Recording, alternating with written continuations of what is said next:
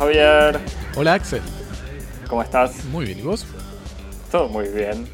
Bienvenidos a Cosmopodis, confinando la cultura del mundo de a varios temas por semana, respetando la cuarentena en duplex desde el estudio 1 en el sur de París y el estudio 3 en el centro de París, reunidos hoy virtualmente para hablar de películas, series y cosas que miramos, libros que leímos y música o podcast que escuchamos en estos días de confinamiento por el COVID-19.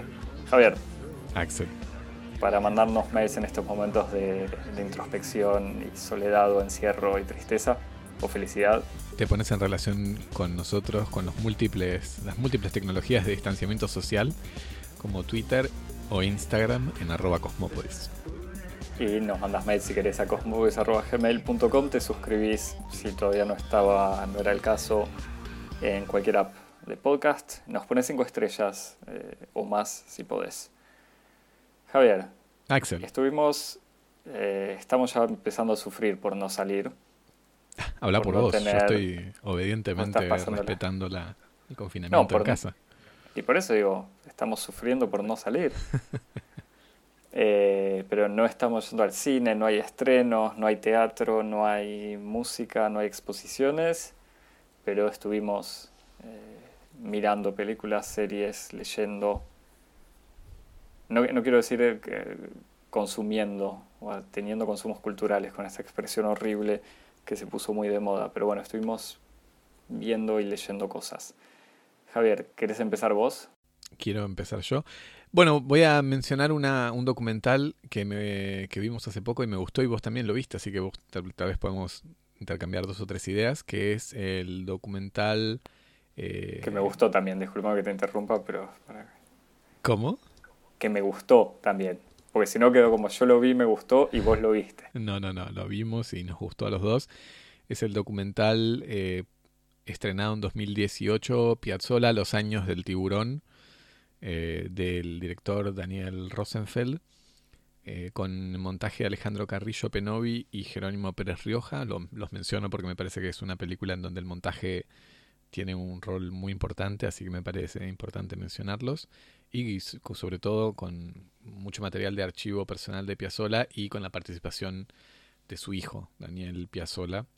Es un documental de una hora y media que es una especie de documental biográfico con material de archivo eh, que parte de, de, una situación que es la organización de la gran exposición Piazzola en 2017 en el Centro Cultural Kirchner para los 25 años de, su muerte. Y entonces a partir de, esta especie de circunstancia biográfica, sobre todo en la, en la vida del hijo de, Astor Piazzolla, el documental reconstruye un poco el itinerario biográfico de, Astor desde su infancia en Nueva York, en el contexto de una ciudad violenta, sacudida por la ley seca, eh, en familias italianas, hasta su regreso a Buenos Aires, su inserción en el mundo del tango, su lucha permanente con la ortodoxia, eh, su viaje a París, sus relaciones con Nadia Boulanger y su, eh,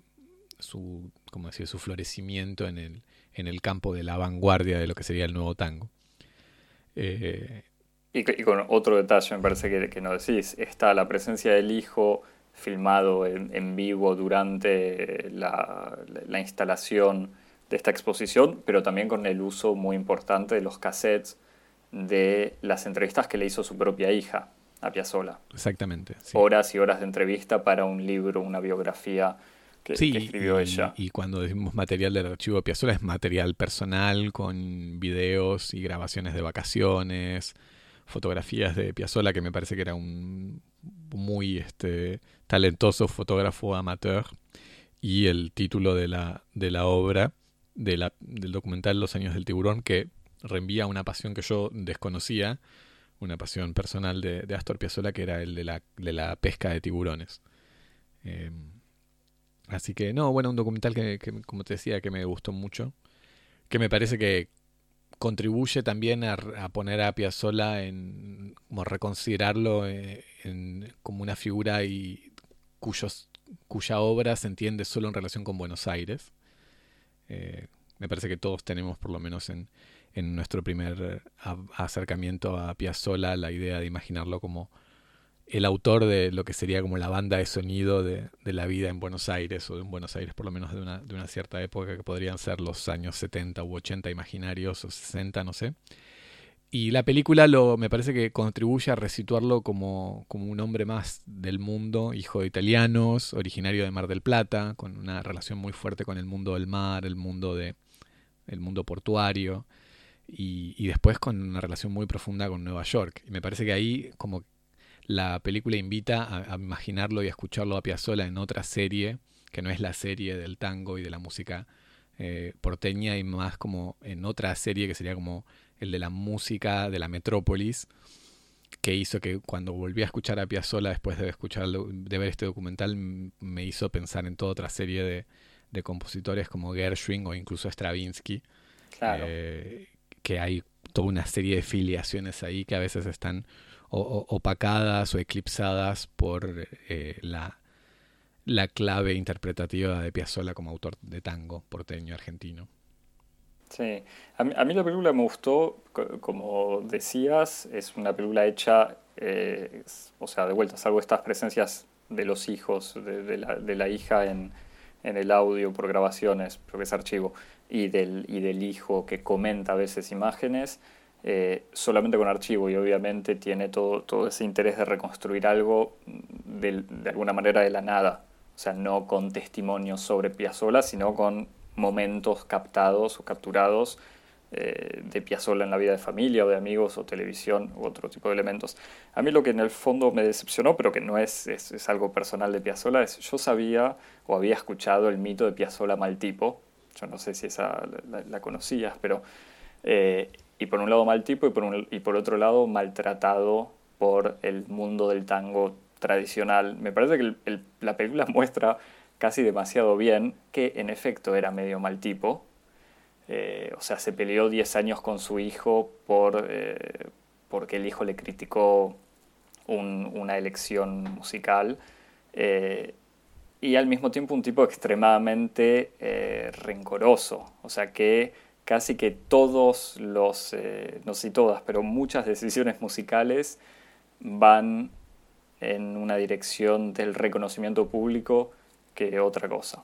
Así que eso, eso me sorprendió y me decepcionó más por Piazzolla eh, que, por otra cosa, pero bueno, no, tampoco conozco tanto, en realidad sí había aprovechado para, mirar unos programitas que salieron en Encuentro, en donde sí tiene la forma más del documental de tele clásico con testimonios de gente que lo conoció. Em, y ahí igual se ve, eh, ¿cómo decirlo? No, conozco mucho sobre Piazzolla, pero sí queda esta sensación de un tipo en donde el, el motor casi de su vida es el reconocimiento y la venganza.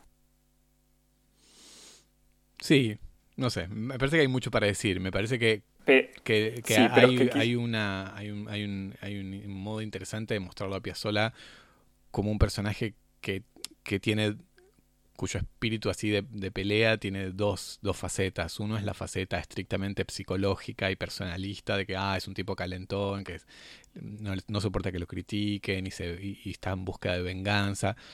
Sí, pero también eh, me parece que está como la lucha musical, en donde Piazzolla cree en un proyecto, que es su proyecto personal, y que todos los obstáculos o todas las este, posibilidades de desviarlo a él de la realización de ese proyecto eh, lo sacan completamente de quicio. Es como que hay, hay algo en, esa especie de obsesión monotemática del genio eh, que se corresponde perfectamente con esa especie de espíritu de Piazzolla de, de, no querer ser molestado por nada y que justamente cualquier obstáculo debe ser sacrificado, incluso si es su hijo.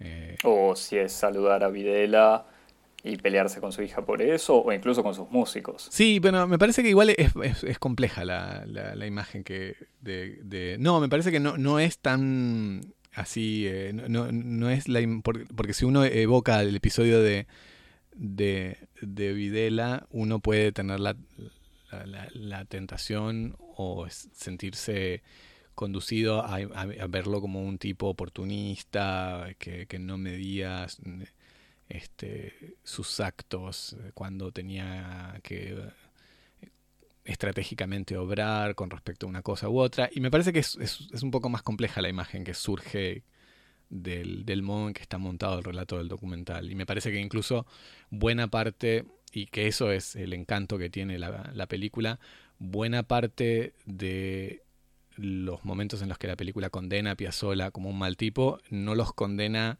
en el relato documental, sino en el modo en que el documental pone en escena la mirada de su hijo, eh, que está atravesada por un, por un profundo resentimiento que tiene muy larga data, incluso como cuando evoca por primera vez el primer el momento en que se van a vivir a Nueva York, que implicó básicamente la interrupción de su carrera como pianista y que dice, ah, yo tocaba también los nocturnos de Chopin, como diciendo, bueno, este fue mi primer momento en donde mi vida personal y mi desarrollo como músico fue sacrificado por, por los caprichos de, mi padre. O sea que hay como toda una especie de, de modo del documental de canalizar la figura de todos los juicios negativos sobre la figura de Piazzolla que están muy identificados, me parece, con la mirada que tiene eh, la figura del hijo en el documental. Así que me parece que es, es bastante complejo el, documental y eso es su interés, me parece. No es simplemente como el genio maldito, Piazzolla estaba re loco, pero era un buen músico. Es, me parece que el, documental tiene como toda una serie de posibilidades de armar el personaje de Piazzolla con distintas facetas. No, no, es que, y de vuelta volviendo a lo, de la hija, me parece que sí, que lo que trabaja de manera única y justamente diferente de estos documentales de teleclásicos es la relación con el hijo y la relación con la hija. Sí, que también con, la hija, con la que hay una relación de mucha más identificación por parte de Piazzola, Piazzola que la, la califica en una grabación como, bueno, vos sos como yo, le dice a la hija, vos sos un poco loca, sos calentona, mientras que Daniel es así, asá. Entonces uno ve como una especie de rivalidad fácilmente imaginable entre esos dos hijos por el amor del padre. Me parece que ahí hay como todo un montón de, de pequeñas pistas, de fragmentos, porque en ningún momento están dilucidadas ni organizadas en una gran interpretación general sobre el personaje que hacen que el documental presente una imagen mucho más compleja de, de Piazzolla que simplemente el mal tipo calentón que está en la leyenda negra del mundo de la música de todos modos, ¿no? Todos sabemos que ah. Piazzolla, por lo menos eh, la leyenda negra que circula es eso, que está que era medio un mal tipo y estaba medio loco. pero, que, aparece también en el, en el documental, más allá del, de la imagen del hijo. Eh, ¿Algo para recomendar? Siguiendo eso. No, no, no, no, nada, nada. Yo, sabes que, mira, ni, te lo iba a comentar, pero me, hablando de esto, vi una biopic sobre Elis Regina desde el 2017 que estaba en Movie, la verdad que es malísima, así que no quiero decir nada más, pero escuchen eh, Elis Regina, música brasileña en general. Yo estuve eh, también viendo, no, sé si quiero decir algo de la época, pero sí, una, la película Party eh, película india de Govind Nihalani de 1984, que lo comenté rápidamente en el, en el live que hicimos en Instagram la semana pasada, pero me parecía mejor sentarme y, leer algunas notas que había tomado para contarte y desarrollar un poco la película de un director que no conozco para nada y en el fondo de un contexto que no de un cine que no conozco eh, y un contexto político que no conozco, pero con unos elementos que uno puede entender, me parece, viendo la película, eh, Party, eh, uno dice Party, película india, y piensa primero en la de eh, la, película con Peter Sellers, no es esa, o en una comedia musical o drama musical de Bollywood, tampoco es el caso.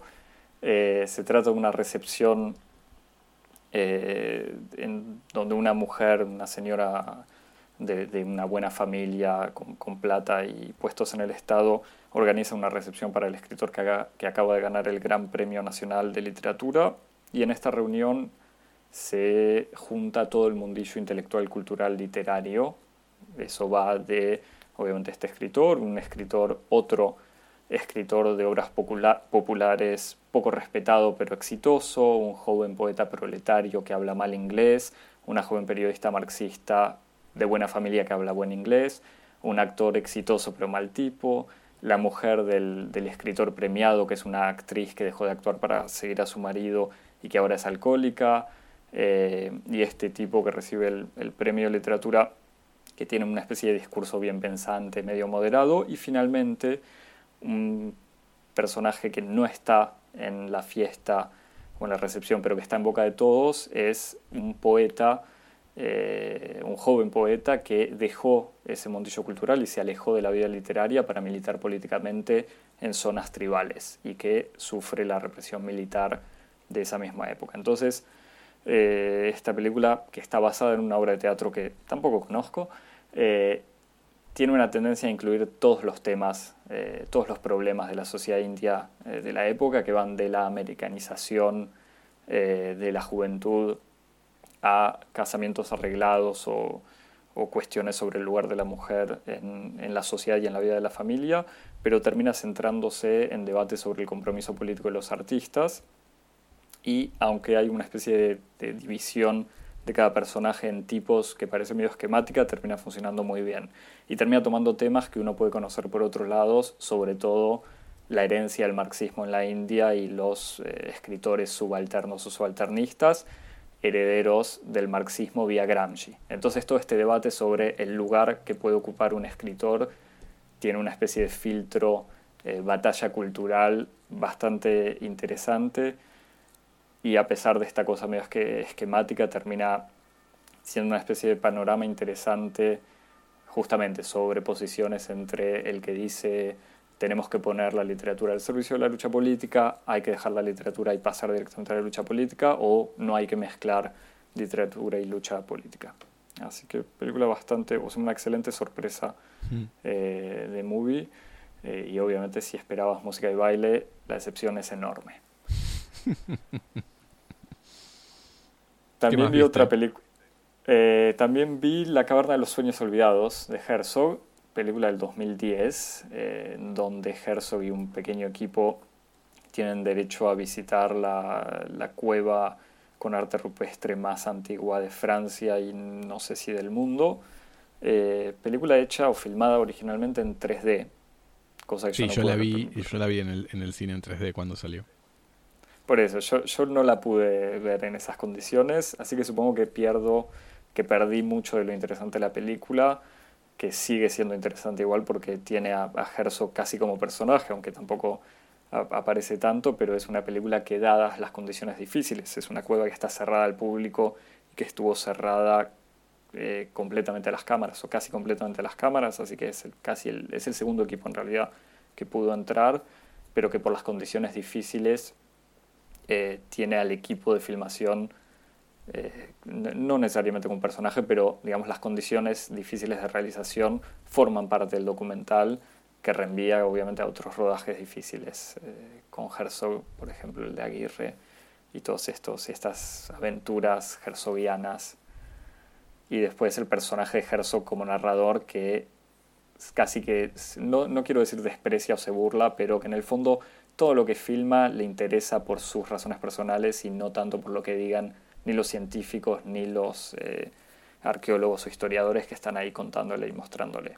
Además, si no recuerdo, no hay como una especie de hipótesis de que el, modo de representación pictórico de, la, de, de las pinturas rupestres de la, de la caverna están diseñados para mostrar imágenes en movimiento, ¿no? Entonces como diciendo que el cine está inscripto en el origen de la, de la representación visual, como si casi el cine viniera antes que la pintura, en cierto sentido, o, o simultáneamente. Exactamente, dice exactamente eso, y por otro lado tiene una especie de excursión paréntesis en, en Alemania, donde visita un museo alemán en donde le muestran que en las cuevas, en las cuevas francesas se encuentran pinturas, porque es como una especie de país de la representación de la imagen, mientras en las, que en las cuevas alemanas encuentran flautas, porque la música está también aliada históricamente con Alemania. Pero nada, estos son los detalles herzogianos. De todos modos, la cueva es eh, absolutamente increíble. O sea, estas imágenes que tienen 35.000 años de antigüedad eh, son bastante impresionantes, así que recomiendo una visita virtual en internet. Eh, uno busca cueva de Chauvet o Grotte de Chauvet y hay una página francesa con, donde se puede visitar virtualmente como tipo Google Street View y es excelente. Javier. ¿Qué más vimos? Fuiste, viste series, me mm. parece. Yo empecé a ver un poco estimulado por las intervenciones de nuestros oyentes en, el, en la sesión de Instagram Live de la semana pasada. Vi eh, los, los, primeros dos capítulos de The New Pope, la segunda temporada de The Young Pope, la serie de Paolo Sorrentino, con Jude Law y estoy muy contento. Es como encontrarme con, con un gran amigo, con un antiguo amante. Eh, Jesús. ¿Cómo? No, no, Pablo Sorrentino.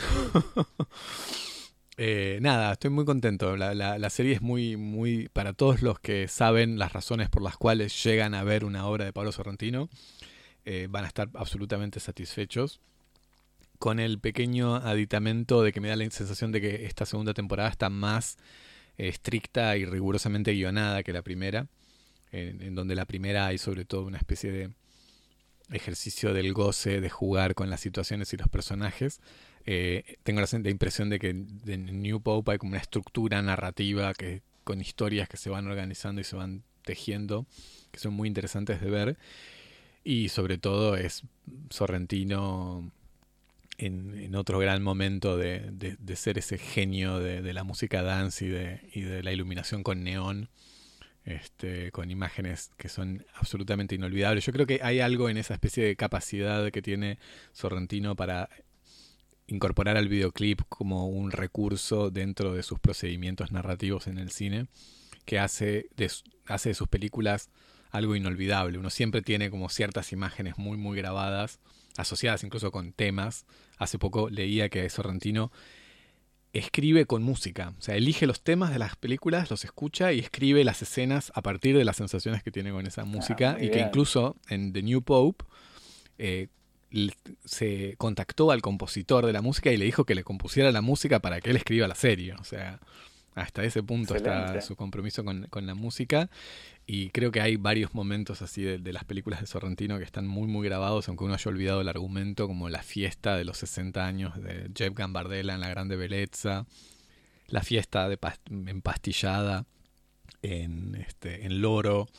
Eh, o incluso en la, película sobre Berlusconi y en esta es, la, una fiesta de, monjitas de clausura en el Vaticano que funciona como plataforma para las escenas de, de, créditos de todos los episodios con música de fondo así, una especie de hit de Ibiza que se llama Good Time Girl, este, que me parece que todos los que aman la poética de la fluorescencia y de la estroboscopia este, tan cultivada por Sorrentino o por Nicolas Winding Refn, van a encontrar este, razones para estar muy contentos con The New Pope. Yo vi el primer capítulo de Young Pope hace poco, así que no, no tuve tiempo. No es que la dejé de ver, sino que no tuve tiempo para seguir y me parece que voy a hacer el esfuerzo de seguir porque tiene estos elementos, eh, me parece que van muy bien con Sorrentino, que es el, el catolicismo, o sea, como, como especie de, de gran escenario, o gran puesta en escena eh, barroca, además Además de que, además de que es en el Vaticano, o por lo menos el Vaticano le sirve a, me parece a, Sorrentino y lo ves muy bien en esta temporada más que en la primera, me parece como un excelente teatro para poner en escena un montón de problemas de la política en general. Bueno, es que eso es lo que te iba a decir. La cuestión de la idolatría, la crisis de la representación, la relación entre política, los modos en que la política propone formas de fe y formas de esperanza. Este, a, mí en esta, el, primer capítulo, que debe durar una hora o algo así, me dio la sensación eso, que cuando, cuando uno ve eh, debates entre gente de la iglesia, en realidad está hablando de política, y cuando uno ve a los individuos, habla de catolicismo. Pero bueno, tendría que ver más para, para saber, pero, pero bueno, te, te, acepto, veremos. Si yo termino todo esto y te alcanzo, quizás al final podemos hablar una hora y pelearnos más sobre Sorrentino que es mi gran enemigo. Ahí voy a, voy a convocar a todos los, este, los, todos los santos. Los pros sorrentinistas del, pod para, para acompañarme. Yo sé que estuviste leyendo también, Javier. Leí algunas cosas, leí La invención de Morel. Eh, Releíste después de haber hablado. Que la había leído hace, hace, bastante y, justo en la, en, la época en que vimos eh, el año pasado en Marienbad, me puse a releerlo y nada, es una novela genial. Me, simplemente me, pareció buenísima como la otra vez. Me recordó que Bioy eh, es, muy recordado por, por la, ingeniosidad de sus argumentos, pero me parece que no hay que olvidar que escribía muy bien y sobre todo el joven Bioy, ese, ese Bioy que tiene un estilo así extremadamente eh, literario y modernista y, que tiene una perfección que casi está coqueteando con la opacidad. Eh, es una lectura gozosa, absolutamente. Y después La Invención de Morel, que es una novela genial que problematiza un montón de cosas. Lo que me, me chocó a mí en estos días, en esta época, en este momento, es el modo en que la novela discute y utiliza como material eh, delirante o, para crear como ensoñaciones las tecnologías de la telepresencia. Eh, como este, recuerdo rápidamente que la novela gira en torno a, a un náufrago, un refugiado que está en una isla, fugado y que encuentra en esa isla una serie de personajes que viven en, en, una serie de residencias y de construcciones que están en la isla y que progresivamente descubre que no son personas, sino que son reproducciones como holográficas, pero que, restituyen todos los aspectos sensoriales, como el tacto, el oído, eh, son como hologramas perfectos, hologramas plurisensoriales, que están producidos por una máquina ideada por un, por un genio, que es Morel, eh, que reunió a todos sus amigos en un fin de semana para captarlos y reproducir ese fin de semana de alegría y de juventud eternamente y que viva más allá de sus, de, sus propios cuerpos.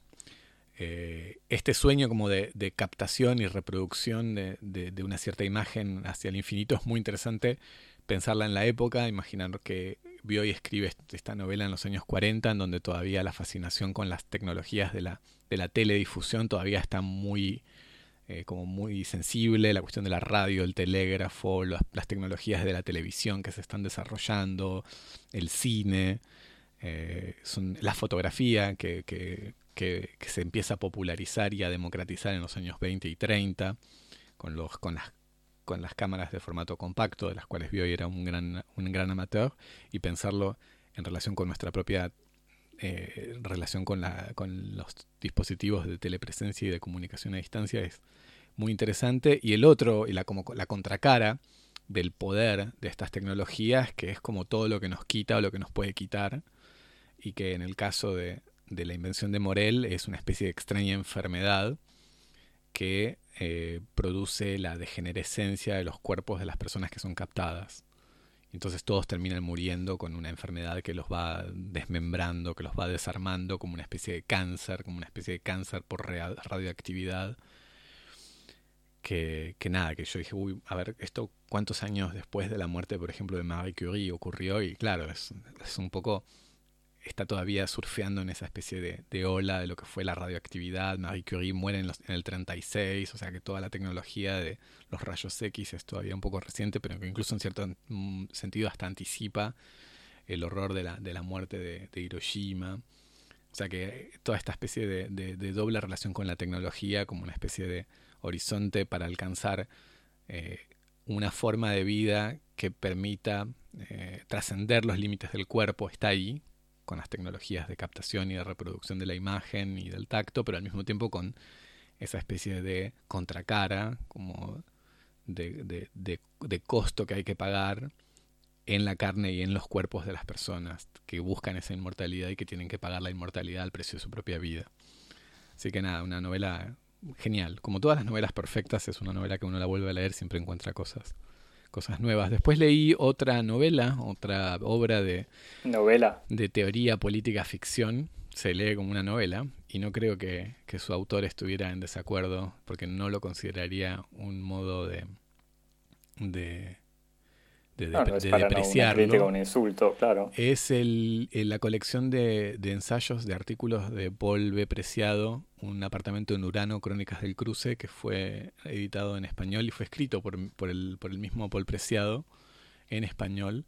¿Fue escrito en español? Esa era mi gran duda. No, la cosa es así. El, el, el, volumen. Porque está, discúlpame, es el volumen retoma, en francés. El volumen retoma una serie de artículos que fueron compilados en formato de libro en francés eh, y que fueron publicados en distintos diarios, eh, mayoritariamente una crónica semanal o mensual que Paul Preciado tenía en Liberación, pero también hay, textos de intervención en otros contextos. Y eh, el conjunto de los textos fueron retrabajados por el mismo Paul Preciado en español y publicados en español por la editorial Anagrama, con un prólogo muy lindo de Virginie Despentes, que fue su pareja y que además fue una de las personas que releyó y como acompañó a Paul Preciado en la escritura de estos textos en francés. O sea que hay una cercanía entre Virginie Despentes y estos textos que tienen que ver con, con la historia de, su producción. Es un libro interesantísimo, genial, que además ocupa un periodo de, de, la vida de Paul Preciado, que es un poco la transición de, de, ser una mujer eh, lesbiana a ser un hombre trans, aunque estas justamente son estas categorías que, que él mismo debate y pone, los plantea como justamente momentos en donde estratégicos, tácticos que él tiene que tomar, pero que no, no le interesan en sí como puntos de llegada, puntos de, partida.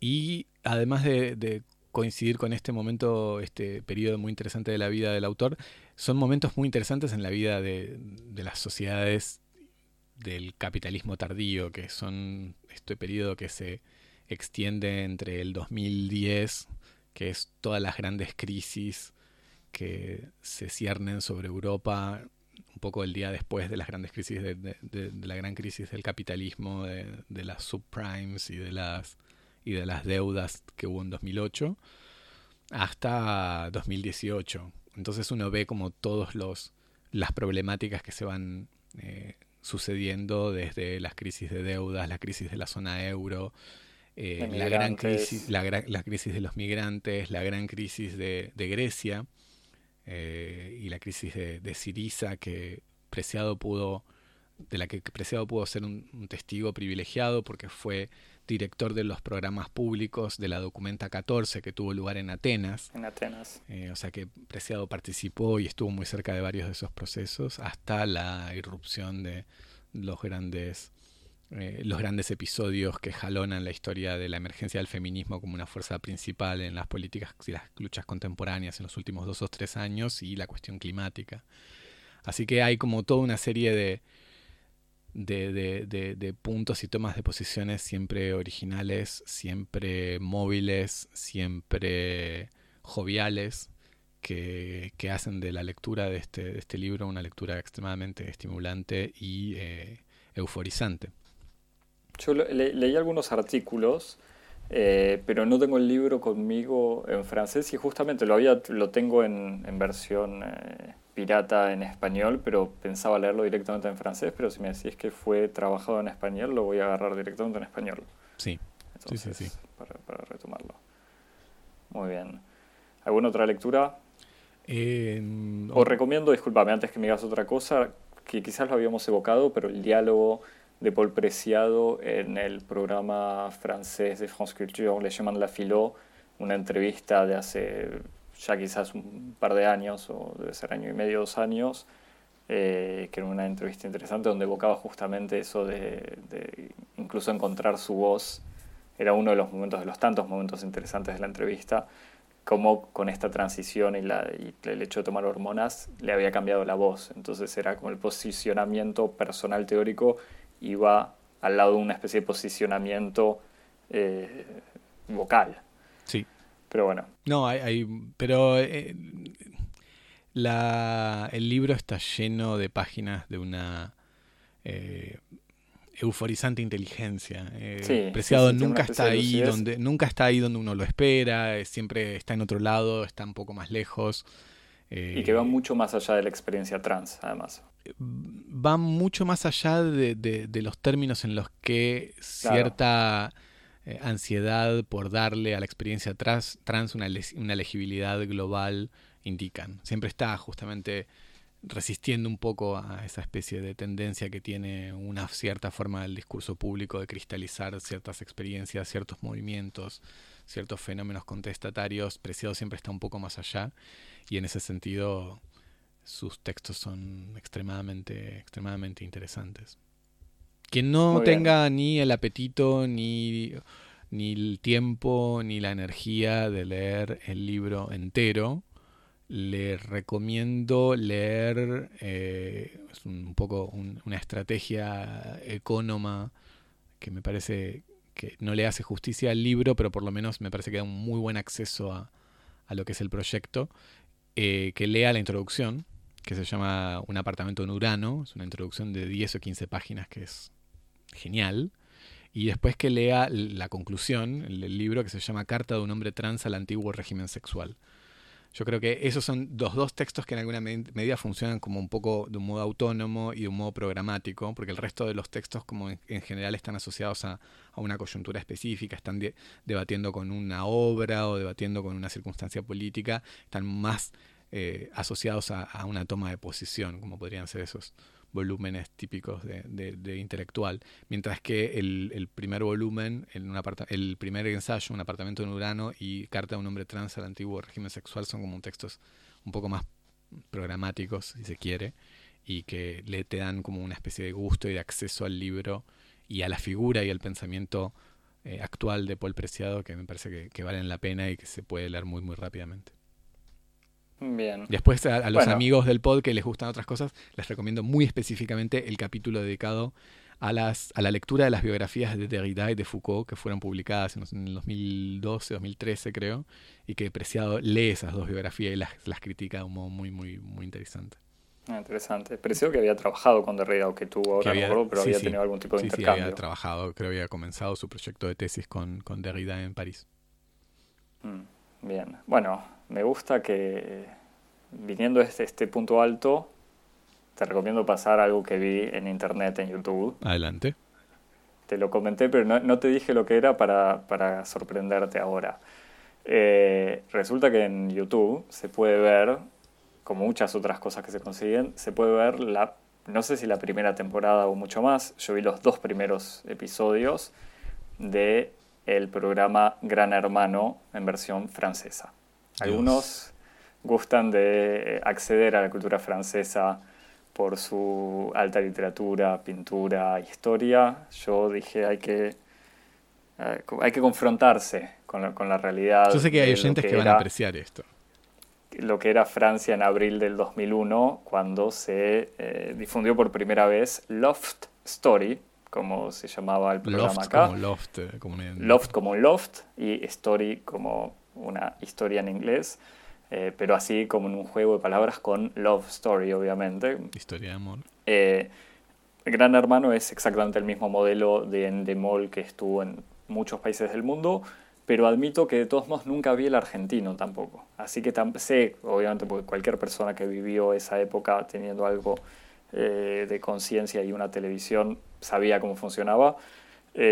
Pero lo que más me sorprendió, y voy a resumir mi comentario a esto, porque no, me parece que sea necesario decir mucho más, me sorprendió, y creo que el argentino no era así, cómo el eje o el punto al que más importancia se le daba era si los participantes iban a encontrar el amor en la casa.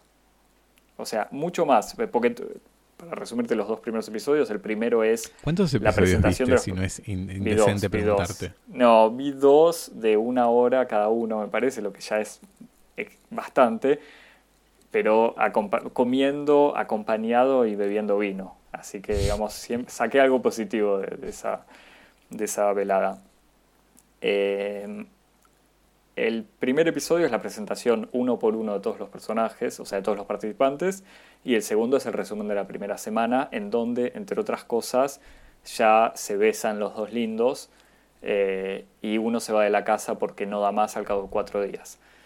Eh, pero de todos modos eso, me, sorprendió, me parece que en la versión argentina era mucho más la, cosa medio perversa de poder observar a gente las 24 horas, cuando acá lo que más se evocaba era si iba a haber amor. Así que eso. nada, me parece algo que no le recomiendo a nadie.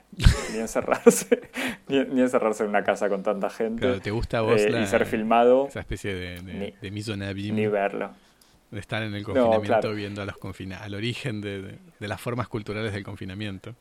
Sí, y, al mismo tiempo con este otro, otro elemento que en el 2001 todavía no existía, porque en el 2001 eh, incluso en la presentación es, muestran las cámaras y cómo, dónde están las cámaras que van a, que van a poder observar todo, dónde están los espejos eh, de doble, no sé cómo se dice, pero con un tipo atrás filmando, cuando hoy en día vivimos en estas sociedades ultra... Eh, eh, vigiladas, o sea, con cámaras por todos lados, con teléfonos que saben todo lo que hacemos o todos los lugares donde estamos y con la gente voluntariamente dando a ver su vida, cosa que en el 2001 supongo que ya pasaba con blogs y otras cosas, pero nunca al punto o lo que fue creando Facebook eh, a partir de esa época incluso. Mm. O sea, Facebook, después Twitter, Instagram y todo eso. Así que muy... Eh, es una especie de, infancia de, ese mundo con cámaras las 24 horas. Pero bueno, el sacrificio duró dos horas y, no, no me pareció necesario ver mucho más. Tenés que ver las temporadas siguientes para ver si esa, temática del amor se, se consolida o no. Exactamente, pero, pero no, dejo si, hay curiosos, les dejo que lo, que lo vean. Eh, Javier, para ir cerrando, ¿estuviste escuchando algún podcast esta semana, me parece? Sí, descubrí un podcast eh, que, en el que participó una, un amigo del pod, Eric Barenboim, un podcast que se llama Tufillo de Poeta, el podcast que apesta a poesía, eh, que más allá de este título que no me resultó de lo más este, atractivo, eh, es un podcast de poetas latinoamericanos, un poco que están en varias partes, pero me parece que están un poco en América Latina, un poco en Estados Unidos, y que se reúnen más o menos periódicamente para leer, eh, cada poeta lee una obra de, un, de otro poeta latinoamericano y lo discuten entre todos. Me parece que el podcast tiene dos eh, hallazgos interesantes.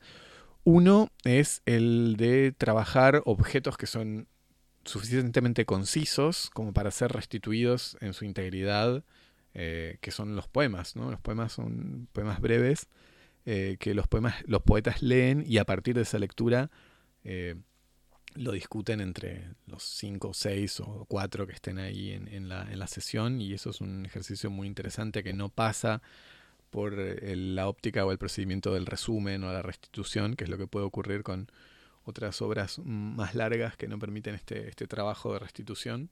Y lo otro que es absolutamente delicioso es ver como todo ese mosaico, esa playa de, colores y de declinaciones de la lengua castellana en poetas chilenos, argentinos, peruanos, bolivianos, dominicanos, cubanos, mexicanos, leyendo a otros poetas de otros de otras este, zonas de América Latina en donde hay como esa especie de dos fuerzas que se unen en lo que es el mundo hispanófono que es esa especie de gran eh, horizonte de inteligibilidad mutua que existe entre todos estos espacios poéticos y al mismo tiempo la el, irreductible provincialismo de cada una de estas este, zonas y países. Entonces ahí en, ese, en esa especie de, tensión o de cruce entre, entre como universalidad y provincialismo, algo que es muy interesante y tener a estos jóvenes poetas eh, descubriendo y haciendo descubrir sus lecturas entre ellos, eh, que hace que el, que el, podcast sea muy lindo y muy eh, interesante. Así que lo recomiendo. Bien, bueno, tu fillo de poeta, entonces. Javier, no sé si algo más. No, creo que eso es todo. Ahora me tengo que ir a hacer. Distanciamiento este, social, lavarse las manos. Eso, y, correr esta semana en casa. estoy haciendo 75 de, de, corrido. Como estoy listo para hacer un challenge. Mira, yo te, hago este comentario que era como, como algunos saben, pues lo dijimos en, redes, yo he sufrido el COVID-19 con algunos problemas, problemas respiratorios. Un sobreviviente. bien. Soy un sobreviviente si querés. No, pero sabes que ayer porque dije, ya está, pasaron varios días, estoy completamente recuperado, tengo que hacer algo de ejercicio.